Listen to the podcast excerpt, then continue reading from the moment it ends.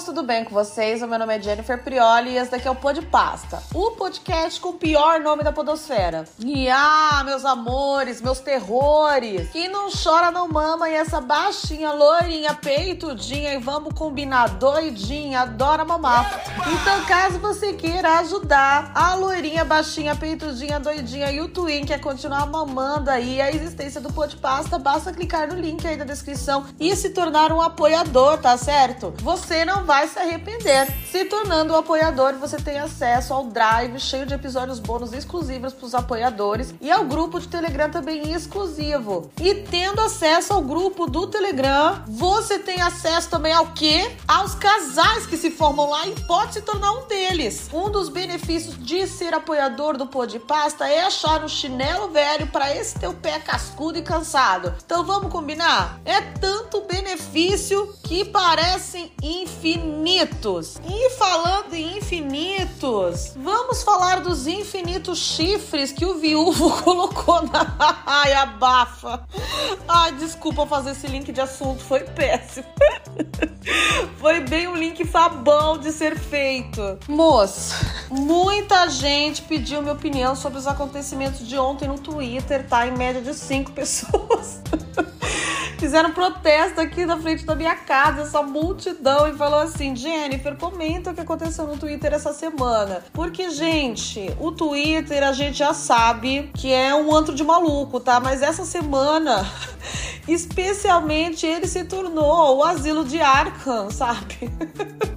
então, assim, vou comentar com vocês as maiores polêmicas dessa rede essa semana, tá? Mas relaxa, moça, antes de eu começar aqui o meu desfile, a minha parada cheia de piadas impróprias sobre a viúva do King, coitada. Vou, dar uma pincelada rápida aqui no que aconteceu. Vai que você tava debaixo de uma pedra, vai que você tava dentro de um submarino, debaixo do mar, procurando ruína do Titanic. Vai que você estava participando de uma maratona sexual com o Naldo Bene Moranguinho, transando sem parar essa última semana e você não sabe o que rolou. Eu vou te contar aqui certinho o que aconteceu. Por que tanto se fala desse viúvo do Twitter? Existia, gente, então, esse fotógrafo chamado Bruno Baqueta, tá? E ele era casado com essa moça Ivy aí, que ele conheceu durante uma entrevista de emprego. A Ivy, gente, tinha uma síndrome chamada Clipel Trenainai. Ai, não sei nem falar isso, gente. Trenaunai. Nossa, que chique.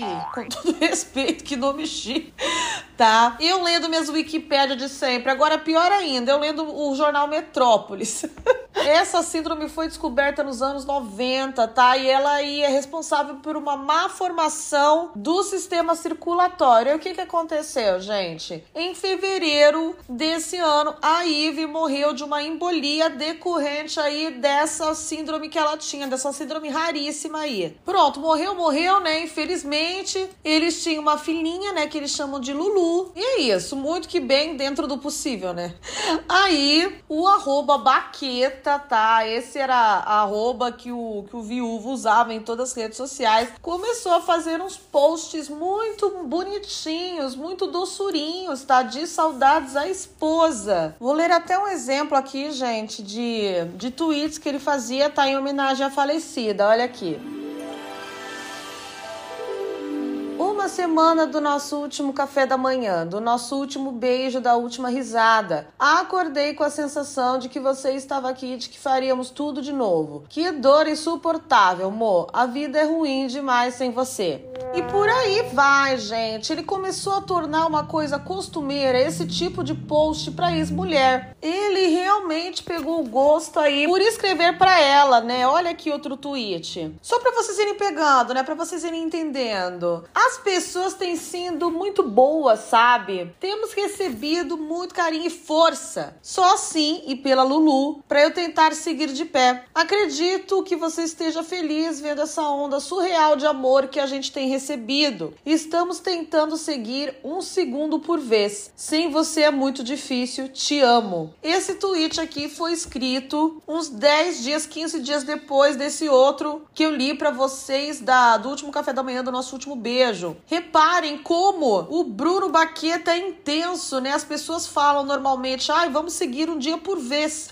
Ele é tão intenso que seguia um segundo por vez. Olha isso. E aí ele começou a viralizar, né? Todo mundo falava, ai, ele é tão bonzinho, ai, ó. E pronto, né? Eu acho que pelo meu tom desrespeitoso, vocês já repararam que eu nunca caí no papo dele, né? Eu não acho isso mérito meu, tá? Eu acho isso, inclusive, triste, que eu não acredito nas pessoas.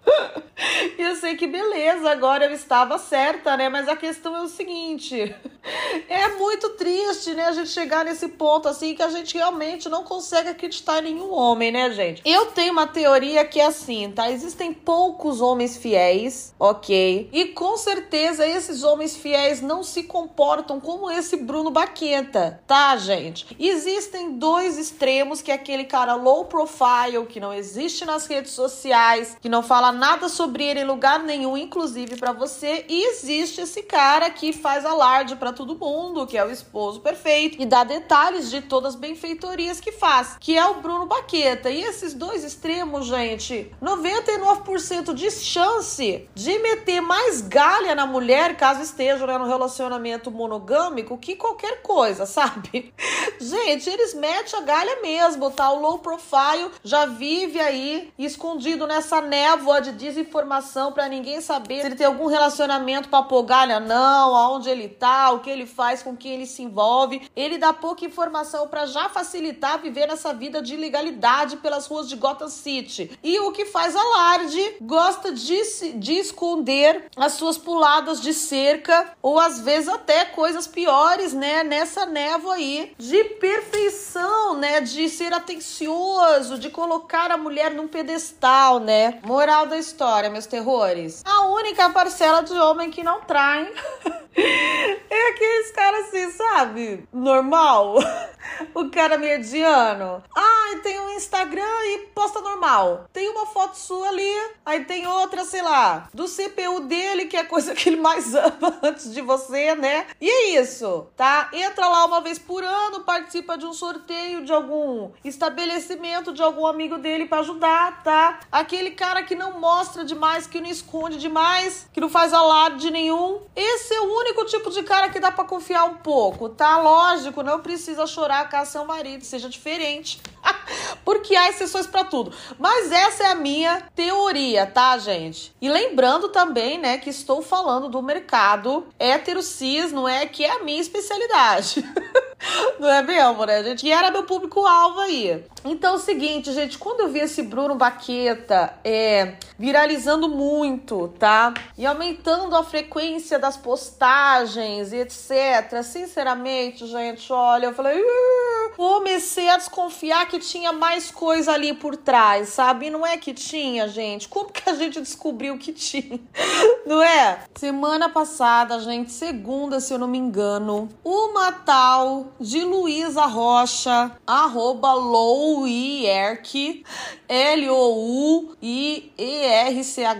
veio a público dizer o seguinte, ó. Fui amante do cara há mais de um ano, enquanto ele estava aí com a esposa. Não é, e é isso. E ela dizia, ó, vou abrir abre aspas que é coach dela. Desde que nos conhecemos, ele me assegurou repetidamente que estava em processo de separação e que desejava construir uma vida comigo. E aí, outro trecho também dela, de, dos tweets aí, que ela fez uma thread, né, detalhando tudo, é o seguinte: está através da superexposição que ele deu à sua própria tragédia familiar, ele foi contraditório a muitas coisas que me disse, muitas promessas que me fez. Eu nunca me senti tão enganada em toda a minha vida. Os holofotes estavam todos virados para ele, foi um claro caso de espetacularização do seu sofrimento. O viúvo do Twitter ganhou muitos seguidores às custas da minha sanidade, expondo uma história que não parecia real para mim. Muito que bem.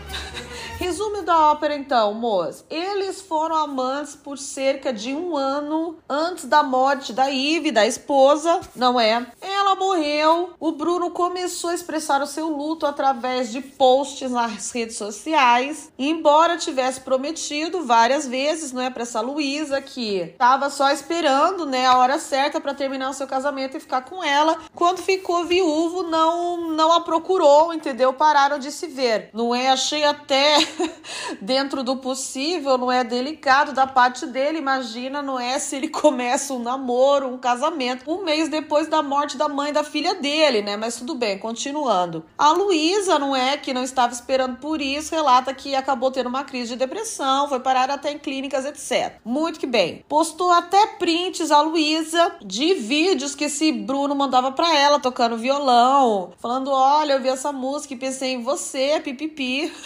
E aí o Bruno, uma semana depois, ia no Twitter e postava o mesmo vídeo com a seguinte legenda: Ai, gente, primeira vez que consigo pegar o violão desde que minha querida se foi, pipipi popopó. Então a Luísa foi ficando cada vez mais injuriada. Moral da história, moço. O Twitter, claro, se tornou a terceira guerra mundial. Muitas pessoas de coração partido, porque realmente acreditavam aí que o viúvo fosse o marido do ano. Muita gente dando uma floreada na história, falando, ah, ele traiu uma esposa com doença terminal, dando a entender, não é, que ela passava dias e noites na UTI, estava internada há anos, né, e mesmo assim ele fez essa sacanagem. Como se precisasse, gente, piorar a situação, como se ela não fosse ruim por si só, tá? Não, ela não estava em estado terminal, mas ela tinha uma doença crônica, assim, raríssima e que levou à morte dela, mas ela não passava a vida internada, não havia nenhuma previsão, não é? Nenhuma pulheta em cima da vida dela, ó, ah, ela vai morrer daqui a algum tempo, etc. Ela vivia apenas receosa com as possíveis consequências aí dessa síndrome raríssima que ela tinha e que infelizmente levaram ao falecimento dela. Mas, gente, precisa disso, gente, para tornar a situação pior? Primeiro, ele traiu e num relacionamento monogâmico é contra, né, o acordo das pessoas, o que já já torna ele escroto piloto não é? E eu acho que uma das coisas que mais pesou também foi essa viagem um pouco egóica que ele teve depois da morte dela, né? Tipo, ele relevou, ele escondeu tudo que fez, né? Fingiu que o casamento era as mil maravilhas, sendo que tava aí iludindo todo mundo, não é? Deve ter monet até monetizado em cima desse luto que ele tinha pela, pela mulher morta, que dá para ver que ele não era, né? O grande exposto que ele queria passar. E começaram a pipocar ainda, gente, vários vários casos de moças do Twitter que às vezes é se sentiam tocadas, né, pelo luto dele, etc. E só de comentar num post, num post dele, etc. Falando, ai, sinto muito, meus pesos. Mas ele já chegava na DM da mina, chamando pra sair no chaveco mesmo, tá? E não, gente, que óbvio, um viúvo não possa continuar sua vida amorosa. Mas ele realmente, em seus posts, gostava de passar a ideia de santo abnegado que entrar pro moço mosteiro ia viver no celibato porque morreu o amor da vida dele. Bom, a gente viu que não é assim. E aí, gente, entrou também na briga uma parcela que a cada dia aumenta no Twitter, que são as defensoras de amante, não é? Essa parcela da população ignora todo o hate, né, que o traidor está recebendo, tanto que o Baqueta teve que desativar o, os perfis deles nas redes sociais, de tanto que ele estava levando sacode do povo povo e elas ignoram totalmente isso para falar que só mulher tá levando sacode, só amante está ouvindo bobeira. E aí ainda lacra um tweet falando o seguinte: qualquer uma está propensa a esse erro. Gente, não é bem assim. Não é bem assim, tá? Eu já falei aqui isso e vou repetir. Eu me reservo o direito de odiar todas as pessoas do mundo, então eu odeio o traidor e a amante. Ela sabia que eles eram casados, tá? Ela era debochada, compartilhava é, fotos de perfil no, no Facebook dela com memes. Ai, sou Lula, faço L e pego teu marido, sabe? E em épocas que a gente sabe que eles realmente já estavam se pegando. Comentava nos posts do luto, vivia fazendo tweets sobre isso, de pegar marido, de pegar homem casado. Então, embora os homens casados sejam muito escrotos, não é? De fazer isso com a esposa esposa, ela também já é meio que amante de carreira, né, gente? Ela nunca ligou pra esposa que tava do outro lado, porque ela fazia isso repetidamente. Não é uma coitada que uma vez conheceu um cara num congresso de medicina, hora de eu tô indo. Não sabe quem é, se apaixonou após uma noite ardente de amor e depois descobre que eles são casados e não sabe o que fazer. O seu coração luta contra a sua cabeça. Não é! Ela conhecia homens casados, sabia que eles eram casados, fingia que acreditava nesse papo de que ele ia largar a esposa, porque 99% dos casos é mentira, e continuava. E ainda debochava da situação nas redes sociais, tá? Tenho muita pena do que aconteceu com ela, não desejo, não é? Esses problemas que ocorreram com ela para ninguém, mas não acho que ela é santa. Ainda assim, acho que ela é uma escrota sem desejar o mal para ela. E não feministas dos Twitter, nem todas, sabe? Podem cair nesse erro. Nem todas, gente, tá? Muita mulher aí nunca foi amante, nunca vai ser. Muita mulher aí se descobre que o cara é casado, simplesmente vira as costas e vai, tá? Até porque para você se apaixonar perdidamente por alguém, não é no primeiro encontro, não é nem no segundo. Para você se apaixonar perdidamente é porque você deu várias oportunidades para esse amor nascer, tá? Então não, não, tá, gente? Não coloca todo mundo nesse mesmo balaio. Eu mesma peço, me tira desse filme. Deus me livre de um dia ser responsável pela infelicidade de uma mulher, do seu catalisador, sabe? Pra destruição da autoestima dela. Entendeu, gente? Pelo amor, me tira dessa xepa aí, que a minha fruta é podre, mas não tanto. Tá, gente? Essa nova espécie aí do feminismo liberal aí, ó, me dá uma birra, sabe? E eu falo mal dessa amante aí, gente, sem consciência pesada nenhuma, porque eu passei 20 minutos aqui falando mal do, do cara também. Eu posso, tá? Ela não foi corajosa de expor o viúvo no Twitter. Ela não foi. Ela foi só vingativa, tá? Ela ficou puta que o cara não assumiu a depois que a, que a esposa morreu, tá? E além de não assumir, o cara não a quis, né? Porque o cara, assim como a maioria aí, né, desses filhos da puta, ele só quer o que ele não pode ter, né, gente? Depois que pode ter, ele fala: beleza, vou atrás de outra. Vou destruir a vida de outra. O próprio fato dela falar, o viúvo do Twitter ganhou muitos seguidores às custas da minha história. É uma frase muito estranha, tá? Mostra que ela tem mágoa dele ter, abre aspas, brilhado e ainda assim não ter colocado um anelzinho no dedo dela, não é? Então, assim, gente, essa história é uma grande palhaçada, tá? E aí surgiu uma terceira via aí que tava sugerindo que a Ive, a esposa falecida, é, foi amante também do Bruno Baqueta. Queria saber de onde veio esse apelido Baqueta, né, gente? Será que é referência à finura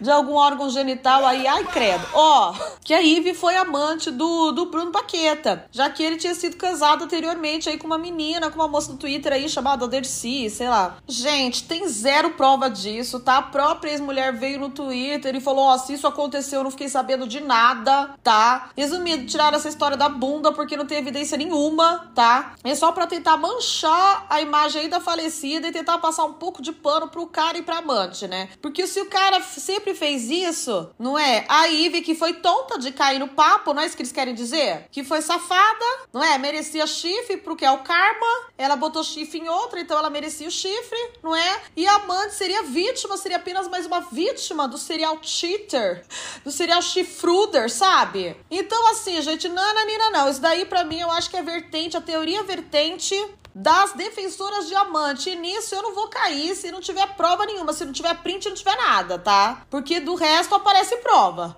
Disso não apareceu prova nenhuma, apenas burburinho. Ive, para mim, ainda é 100% a única vítima da situação. Então é isso, simplesmente contem comigo, tá? Sempre que tiver esse caso de traição, pra eu xingar os dois.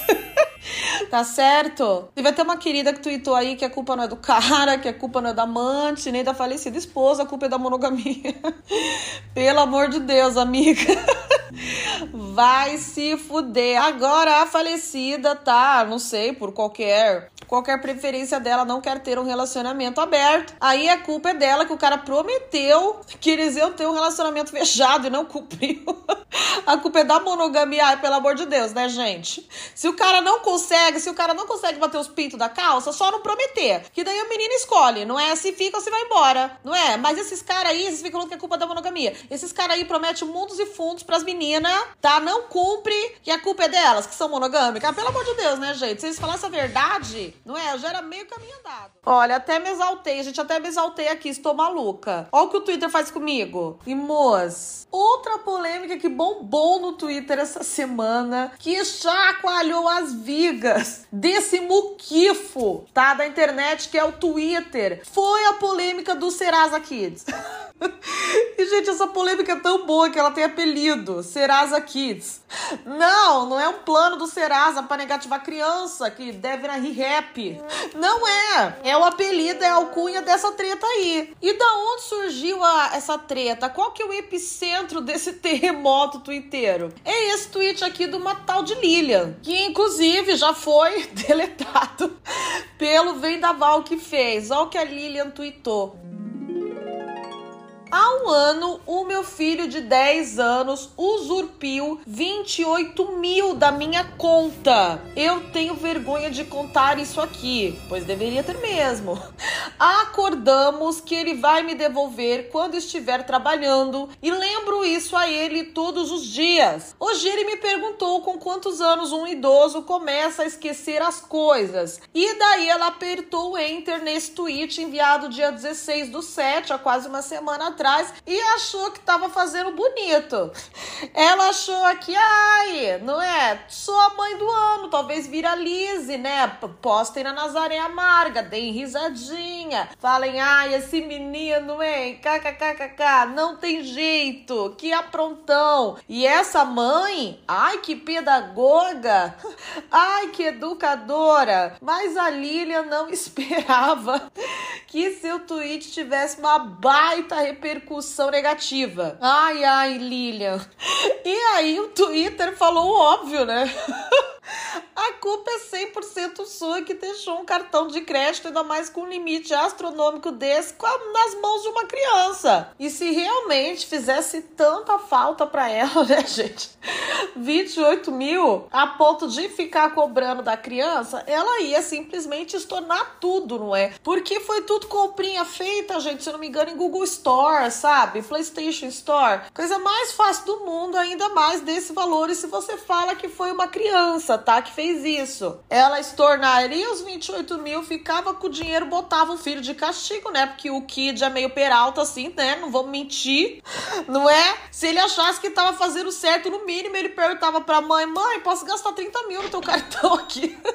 comprando roupinha, comprando chave no Subway Surfer. A mãe falava: lógico, meu amor. E aí tudo acontecia. Então, assim, ela liberou essa fortuna, esses 30 mil pro filho, que pelo jeito não faz falta para ela, né? Tô sempre batendo nessa tecla. Só pra poder ficar fazendo terrorismo com o menino o resto da vida. Bem, ó, sabe? Sabe o pessoal do Twitter que fala que toda mãe é narcisista? Talvez essa chegue um pouco perto mesmo, tá? Palhacíssima. Quis pagar de mãe pedagoga, foi só mãe pedachoca. Peda tonta, peda boba. Essa polêmica aqui bem mais fácil, né, gente, de comentar, bem mais rápido, até porque a Lilian não aguentou o rajadão e fechou o perfil, tá? Privou tudo. Lembrou até que alguém, né, respondeu o tweet original dela falando assim: é. Ué, querida, mas é a coisa mais fácil do mundo você conseguir reembolso disso, né? Faz quanto tempo que isso aconteceu? Ela falou: ah, faz mais de um mês. Gente, ela não queria, ela só queria causar na internet, né? Ela falou: ah, estou pensando nisso, estou cogitando. O quanto de dinheiro que a pessoa tem que ter, gente, para ela cogitar, para ela nem ter certeza que ela quer 28 mil jogado no ralo de volta. Ai, gente, será que eu fiz tempestade de copo d'água com esse episódio? Porque agora o Twitter, beleza, teve essas duas tretas que explodiram, mas e aí? É só isso, né? Não tenho que comentar do filme Barbie, eu silenciei todas as palavras possíveis do filme para não receber nenhum spoiler. Tivemos troca de farpas entre Vanessa e Sabrinoca e eu recebi uma DM. Nossa, eu me senti muito famosa, né? Jenny, se pronuncia. De que lado você está? Eu falei, mas nossa, foda-se. Por que eu estaria do lado de alguém se eu não tenho nada a ver com nenhuma das duas, sabe? Eu não sei o que aconteceu debaixo dos panos. O buraco é sempre mais embaixo. Eu tô do lado, gente, que eu queria ter a carreira das duas. queria fazer o sucesso que elas fazem. E sou extremamente grata pelas duas, porque eu já fiz feat com as duas e tem gente que me conheceu por elas. E até hoje me acompanha por causa delas. Então, assim, não vou desejar, ai, tomara que elas virem amigas, que tudo volte ao normal, porque eu acho isso meio coisa de criança, achar que todo mundo tem que ser amigo de todo mundo para ser feliz e que isso é necessário. Nananina, não. Tem gente que não se gosta e tá tudo bem, não é? Ninguém é obrigado a conviver ou ser mais simpático do que quer com alguém, com alguém que não curte, sabe? Então é isso, que elas fiquem bem, né? Cada uma do seu lado, do jeito que quiser. E é isso que eu desejo, tá? E falando. Agora eu lembrei de outro assunto, gente. Olha como eu tenho roteiro. e falando disso, de é obrigado eu tratar alguém bem, eu ser amiga de alguém, lembrei da polêmica, né? Do cabeleireiro que faz dancinha no TikTok. O arroba estúdio Léo Silva. Vocês já devem ter visto, né? Ele faz uns cabelos loiros bonitos e daí ele sempre mostra o resultado final fazendo alguma dancinha muito difícil de TikTok com a cliente. Pois muito que bem. Uma TikToker, arroba Mia Farashi, ok? Não é? Fez uma aqui, fala fazendo um abre aspas, né? Abre bem aspas mesmo, licença poética aí. Exposed pro Léo Silva, para esse cabeleireiro, falando que foi extremamente maltratada por ele, que era super escroto. Teor do Exposed. Vamos lá. Se aqui teve algum teor ali naqueles quatro minutos de vídeo. A amiga dela, que é influencer pelo jeito, combinou de fazer uma permuta aí com o Léo, de fazer um loirinho bonito com ele e ficou torrando o saco do Léo para levar essa Mia que tá fazendo o Exposed de acompanhar acompanhante. Ele disse que não, disse que não, falou que o salão era pequeno, pipipi popopó, mas a menina bateu o pé e ele acabou cedendo e deixando essa Mia ir pro salão. Maldita hora, hein, Léo Silva? Essa menina chegou lá, pediu para fazer o cabelo, sendo que não tava marcado, tá? Essa amiga que era acompanhante falou: ah, faz meu cabelo, pinta de ruivo. Que inclusive é puta difícil, né? Aí o Léo falou: não, cara, não, não tem tempo, né? E essa mina que, que era só uma acompanhante, não tinha um horário, reclamou no TikTok. Ah, ele não quis fazer o meu cabelo, ele foi extremamente grosso, sendo que tinha mais gente lá fazendo o cabelo. Ô, amiga, você já parou pra pensar que esse pessoal que tava lá tinha horário marcado antes? Você já, você já parou pra pensar nisso, amiga? Então ele foi escroto porque ele não expulsou as clientes que estavam com horário marcado há dois meses lá, aos chutes e pontapés, pra fazer o cabelo da acompanhante aí, rainha da Inglaterra da senhorita Kate Middleton Mia Farashi, beleza, né? Esse é um dos motivos pelo qual ele foi, abre aspas, escroto. Aí, segundo ela, eles estavam conversando, né? Ele perguntou o signo dela e ela disse, ai, Sagitário. E ele falou, ai, você não tem cara de Sagitário. E esse foi o Strike Two, tá? Essa foi a segunda malcriação dele com a menina, tá? Falar que ela não tem cara de Sagitário. Sagitário deve ser um dos melhores signos mesmo, deve ser um puta signo pra ela ficar super puta, né? De falarem que ela não tem cara. Não é, gente?